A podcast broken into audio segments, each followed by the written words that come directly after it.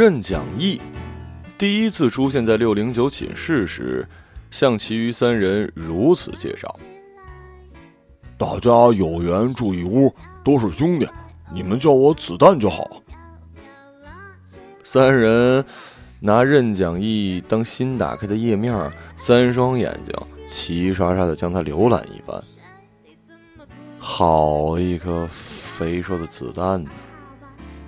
火嘴剑。溜出的话比泥鳅还快。任讲义不介意的冲我笑笑，转身朝门外走去。两片肥大的屁股晃呀晃的，好似水中飘摇的小船。铺完床后，我在楼道里再次遇见了任讲义。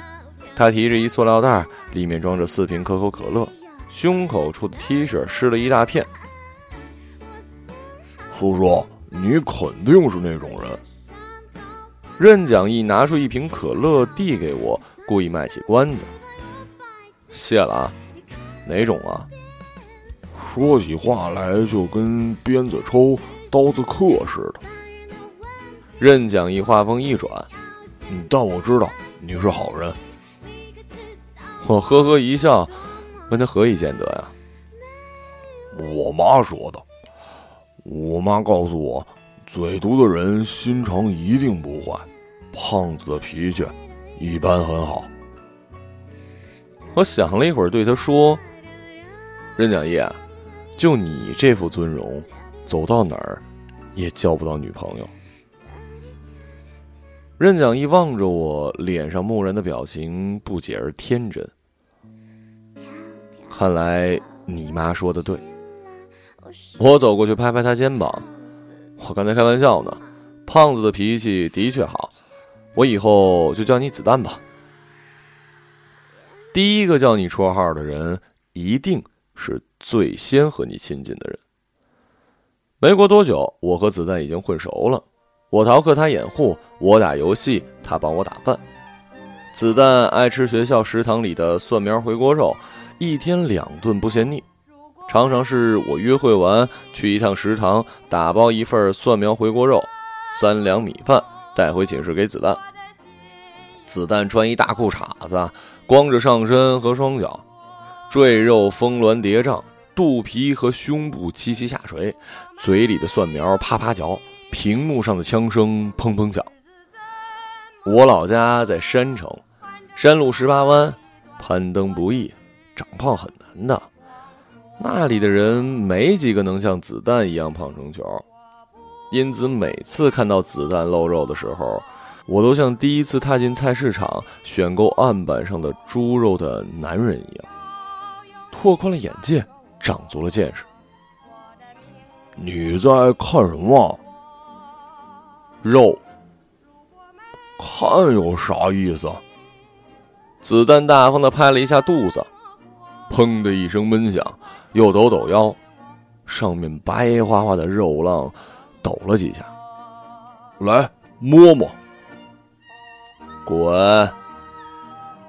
一个月后，子弹扬言：一个人也要好好吃饭，远离游戏，亲近食堂，一日三餐，定时定量。子弹是为了看一个姑娘。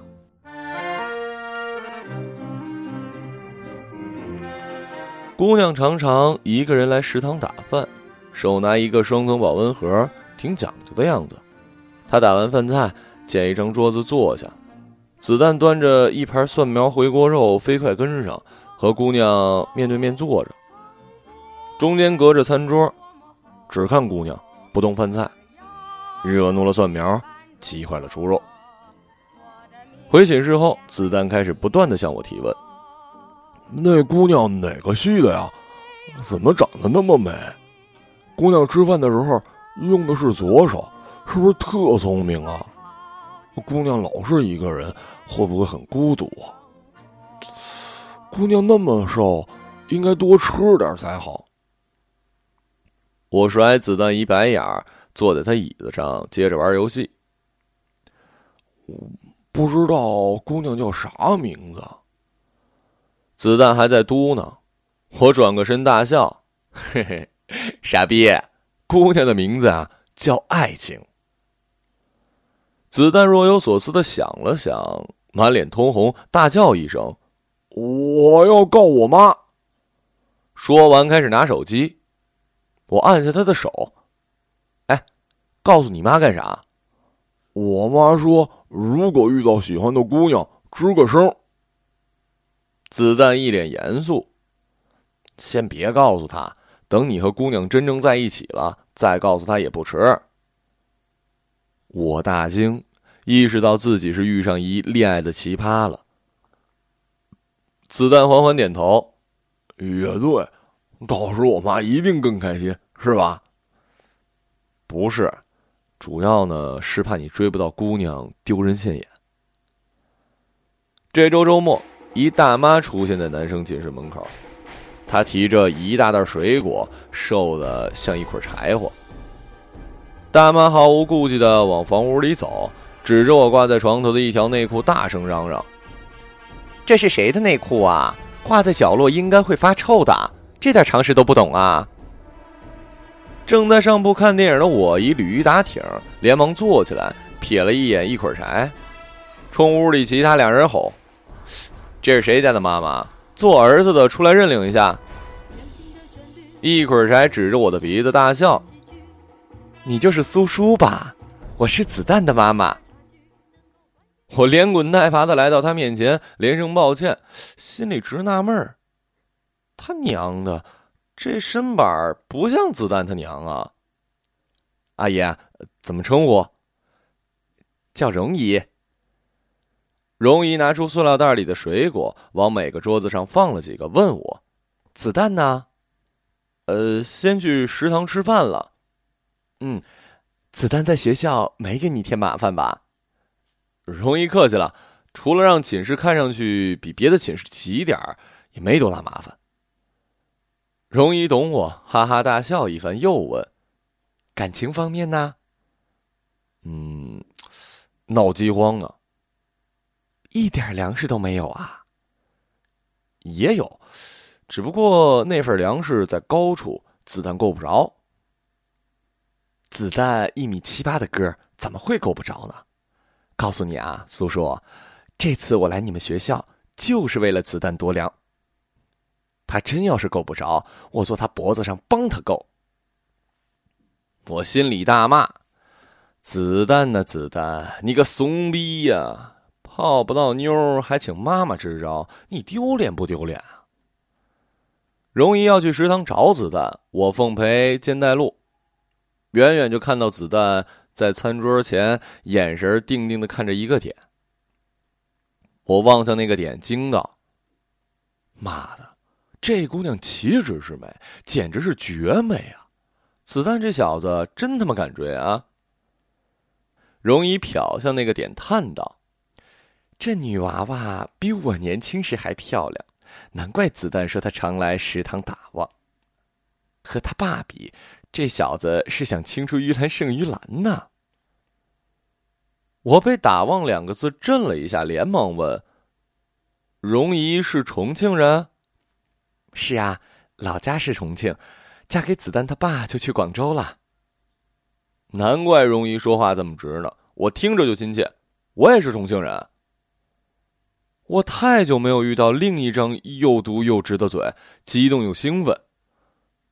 容姨没理我，又看了一会儿，转身就走，冷漠又绝情。哎，容姨啊，你去哪儿啊？我的老姐们儿啊，还等着我逛宽窄巷子呢，我就顺道来看看那个女娃娃。你不是要帮着子弹夺粮吗？我骗你的。子弹怎么办？告诉他，追，拼命的追。容姨已经走出了食堂。子弹打听到了姑娘的名字、班级和宿舍之后，每天早晨就拎着豆浆油条等在姑娘的宿舍楼下，中午便提着一个装着炸鸡腿或者卤鸡翅的塑料袋等在姑娘教室门前。晚上还会乱入烤串儿、狼牙土豆、铁板鱿鱼等各种宵夜。子弹见到姑娘时，总是一把将吃的塞到她手里，转身就走。见不到姑娘时，子弹就把食物放在以姑娘为圆心、半径一百米以内的地方，发短信让她去某处取。大一念完，子弹送给姑娘的菜重样了几十次，可他还是没有跟对方说过一句话。寒假，我去子弹广州的家里玩，和荣姨、子弹在家煮火锅。饭桌上，我向荣姨提起了子弹的事儿，说那小子太怂了，都能把董菲菲的消息制成百度百科了，都快集齐学校周围所有饭店的菜单了，还没敢跟姑娘表白呢。荣姨拿筷子敲我脑袋，骂儿就是骂娘，是我教子弹这么做的。啥？我下巴都快掉碗里了。上一次我看那女娃娃，就觉得追她特棘手，不仅得打持久战，还得讲方法。女娃娃那么漂亮得体，肯定有很多追求者，就和橱窗里挂的一件漂亮衣服一样，人人都爱，个个都夸。谁不想占为己有啊？我家子弹也爱，但嘴上不夸也不买，就天天去店里逛，一个劲儿的瞅，急坏老板，等坏姑娘，无形中给对方留下深刻的印象。我一盆冷水，哼，没准是坏印象。美女呀，是永远不嫌对她表白的人多，是吧，子弹？听你的，妈。子弹点头，站起来给荣姨盛饭。进入大二，子弹继续给董菲菲送吃的。几个月后，董姑娘再也沉不住气，想了个办法回应了子弹。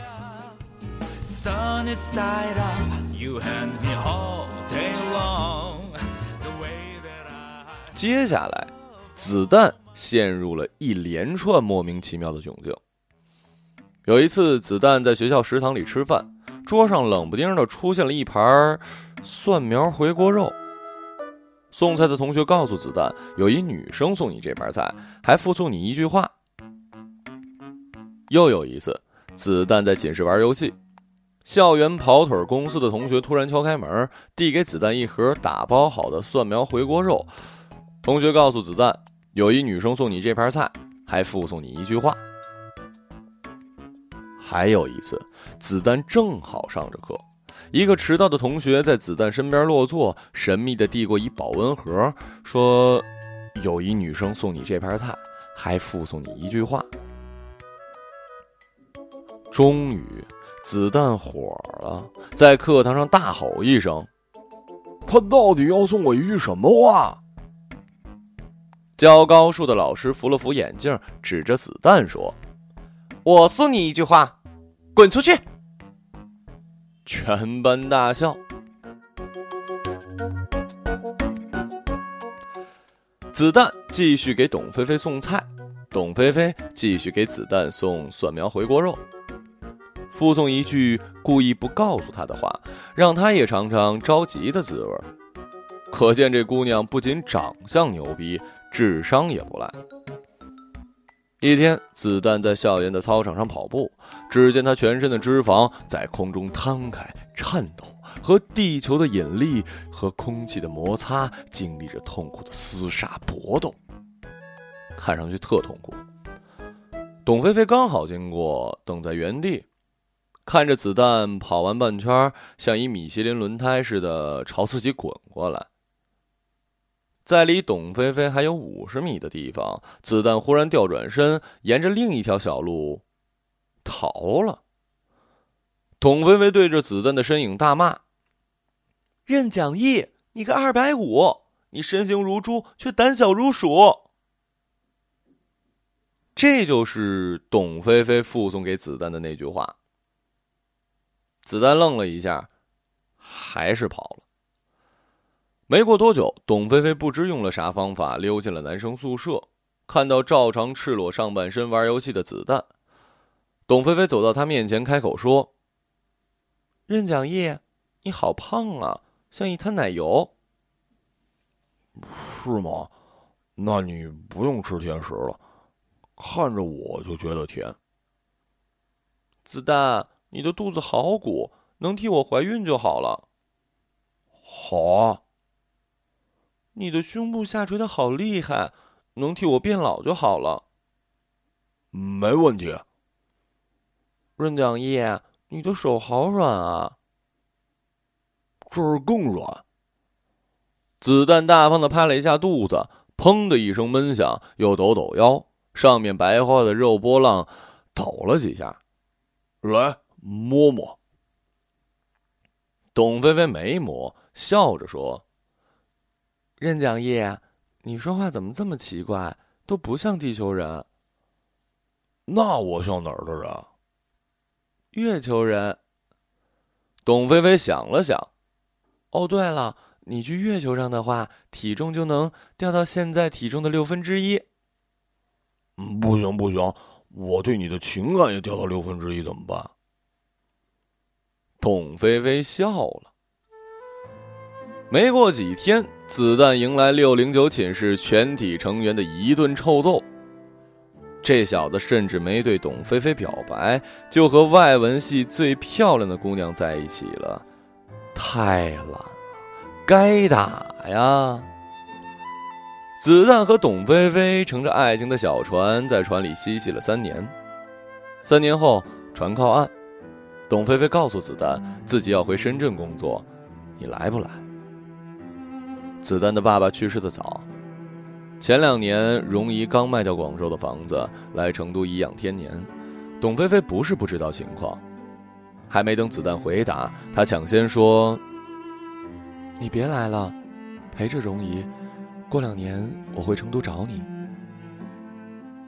子弹想也没想，赶紧说：“不行不行，没人照顾你怎么办？”任讲义，你听不听我的话？嗯，听。董菲菲摸着子弹的肚子，乖。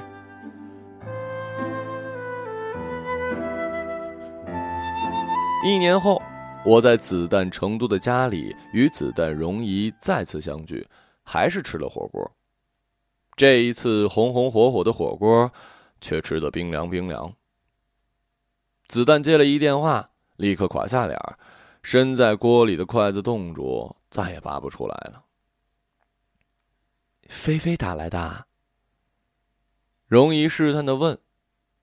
子弹摇头，搁在桌上的 iPhone 响起，上面显示“菲菲”两个字。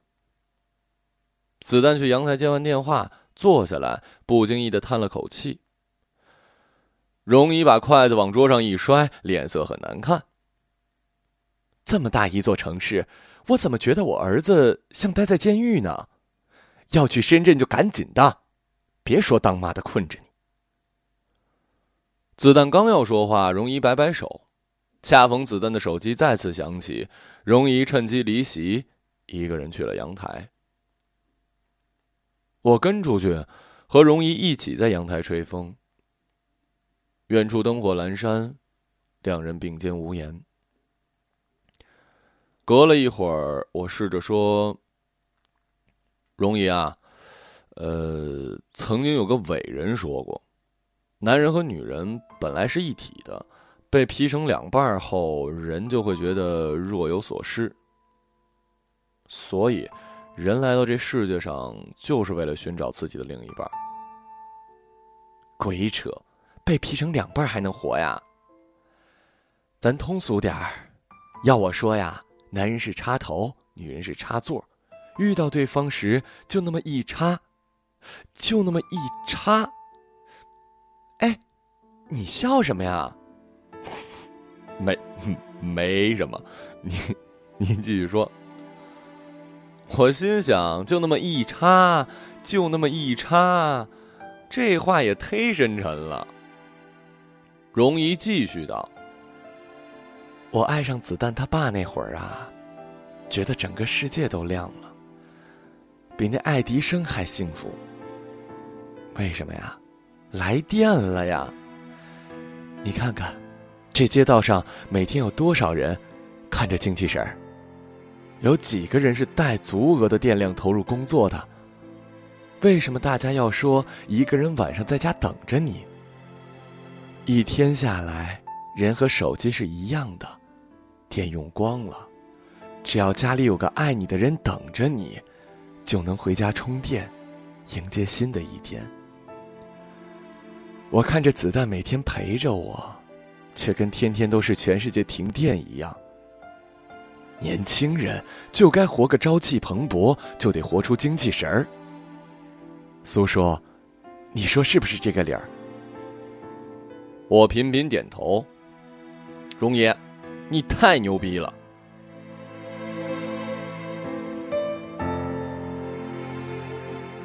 某天半夜，子弹来敲我们家门，像唐僧一样要借住一宿。我惊讶，哎。你不是去深圳找菲菲了吗？子弹将两瓶酒和一袋烧烤扔在桌上，问一句：“他妈的，到底谁是菲菲？”之后倒在沙发上就睡。隔了一会儿，鼾声如雷。子弹从来不说脏话，既然说了他妈的，那肯定是出事儿了，大事儿。将近两个月的时间，子弹都在离我们家不远的酒吧一条街喝到凌晨两三点，喝完来我们家借住了一宿又一宿。我一夜猫子，经常熬夜写稿子，有时厌倦了和月亮星星做朋友，子弹这个能发出声音的活物就成了替补。这天我一觉睡到了早上十一点，来到客厅后，子弹端着两杯果汁出来，对我说了一声早。我接过果汁，子弹叹了一句：“哎，忽然有点伤感。伤感，伤感，肯定是先被伤着了。”我知道子弹是一个有故事的人，不好好在家里待着的人，都是有故事的人。容易知道吗？子弹摇了摇头，又想起似的说。苏叔，千万别告诉我妈和菲菲分手的事儿，她老人家还以为我在深圳呢。你想玩多久啊？是一天算一天吧。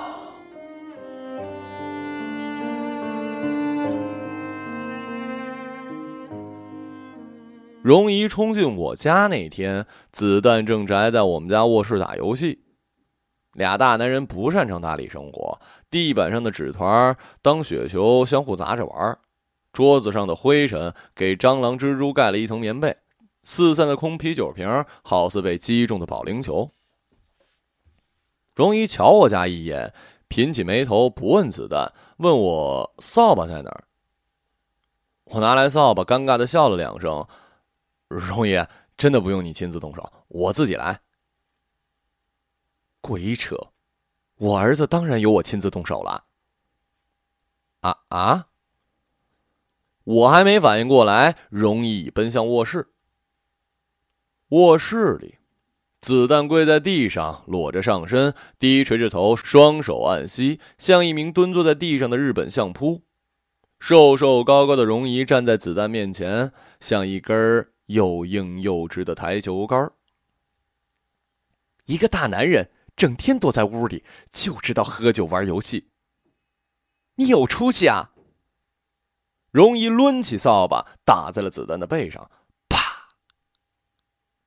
自个儿把自个儿困着，就不用和现实拼了；自个儿和自个儿玩，就不用和生活玩了。你有意思啊！扫把打在了子弹颈子下方。啪不花力气去了解女朋友，花大力气欺骗我这当妈的，你有办法呀？扫把停在了子弹双臂两侧，啪啪。我看不下去了，容姨啊，这真不能怪子弹。我拦住容姨的手，忽然想起一件事儿，说：子弹是三孔插头，谁知那董菲菲是多孔插座呢？是她移情别恋。子弹低着头抬了一下，脸上写着愧疚，继而转为疑惑。容姨气愤的甩掉扫把，一屁股坐在椅子上，盯着子弹。我还不了解董菲菲吗？那女娃是真心喜欢你，要不然他也不会在念大学那会儿给我打电话，问问你最喜欢吃什么菜。你也不想想，那个不停送你蒜苗回锅肉的人，他哪知道你爱好啊？子弹一个机灵急站了起来，让你站起来了吗？容易一拍子弹后脑勺，跪下。子弹乖乖缩回去，可怜巴巴的说：“妈，我想去看一眼菲菲。”容姨的眼里蓄了一泓温柔的湖水。你喜欢那女娃娃吗？子弹的眼里写了一段儿女情长。我很喜欢菲菲，我想替她怀孕，替她变老。她无聊了可以摸我肚子玩，累了就枕着我的肚子睡。我喜欢她。容姨和我面面相觑，这小子说的什么外星话？他是地球人吗？月球来的吧？子弹，喜欢一个女娃娃就追，拼命追，你拼命了吗？容姨从椅子上站起来。当年你爸追我，从广州追到了重庆。子弹，你要青出于蓝胜于蓝。子弹正要反驳，容姨照常摆手，想了想说：“当妈的不会做隔断牛郎织女的银河。”分开亚洲大洋的海岸，你放心去澳大利亚，听妈妈的话。子弹这个大男人已经像一个小孩子一样泣不成声。子弹走了那段时间，我常提着水果去看容易，煮火锅给他吃。两个人的火锅少了热闹，反添了寂寞。容一在客厅里贴了一张世界地图。每天看几遍的澳大利亚那螃蟹似的一块儿，心想子弹还喜欢吃蒜苗回锅肉吗？容一喝了几口子弹寄回的异国牛奶，念叨这牛奶真纯，子弹又胖了吧？容一穿上子弹给他买的羊皮袄，感叹真暖和，这下不用愁了，子弹有脂肪和皮夹双重保暖了。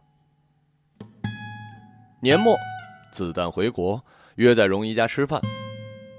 出乎意料，子弹瘦了。草原上跑，大海边走，成天溜达自己，能不瘦吗？子弹和我在客厅里喝酒话家常，荣姨在厨房里忙着烧菜。这是我最后一次回国了。子弹敬了我一杯。我决定把我妈接到澳大利亚。好事儿啊！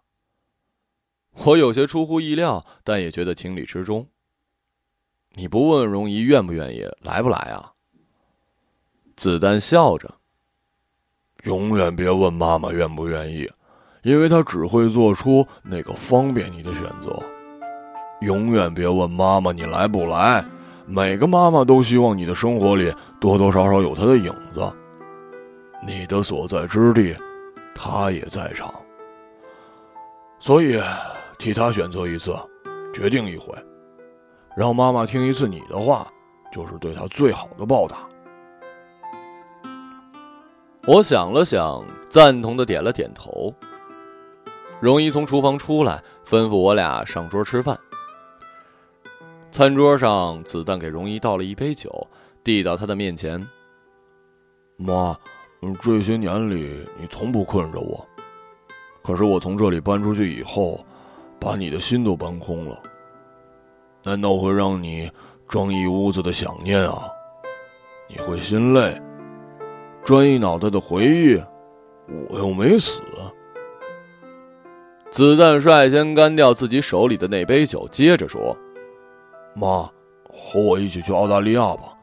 我听了您二十几年的话，就这一次，您必须听我的。”我第一次见到以往强硬干练的容姨如此的手足无措。他沿着餐桌边来回走了几步，莫名的端起一盘子又放下，走进厨房又折回饭厅。过了好久，他总算想起手中杯子里的酒，一仰脖，喝光了它。真甜啊！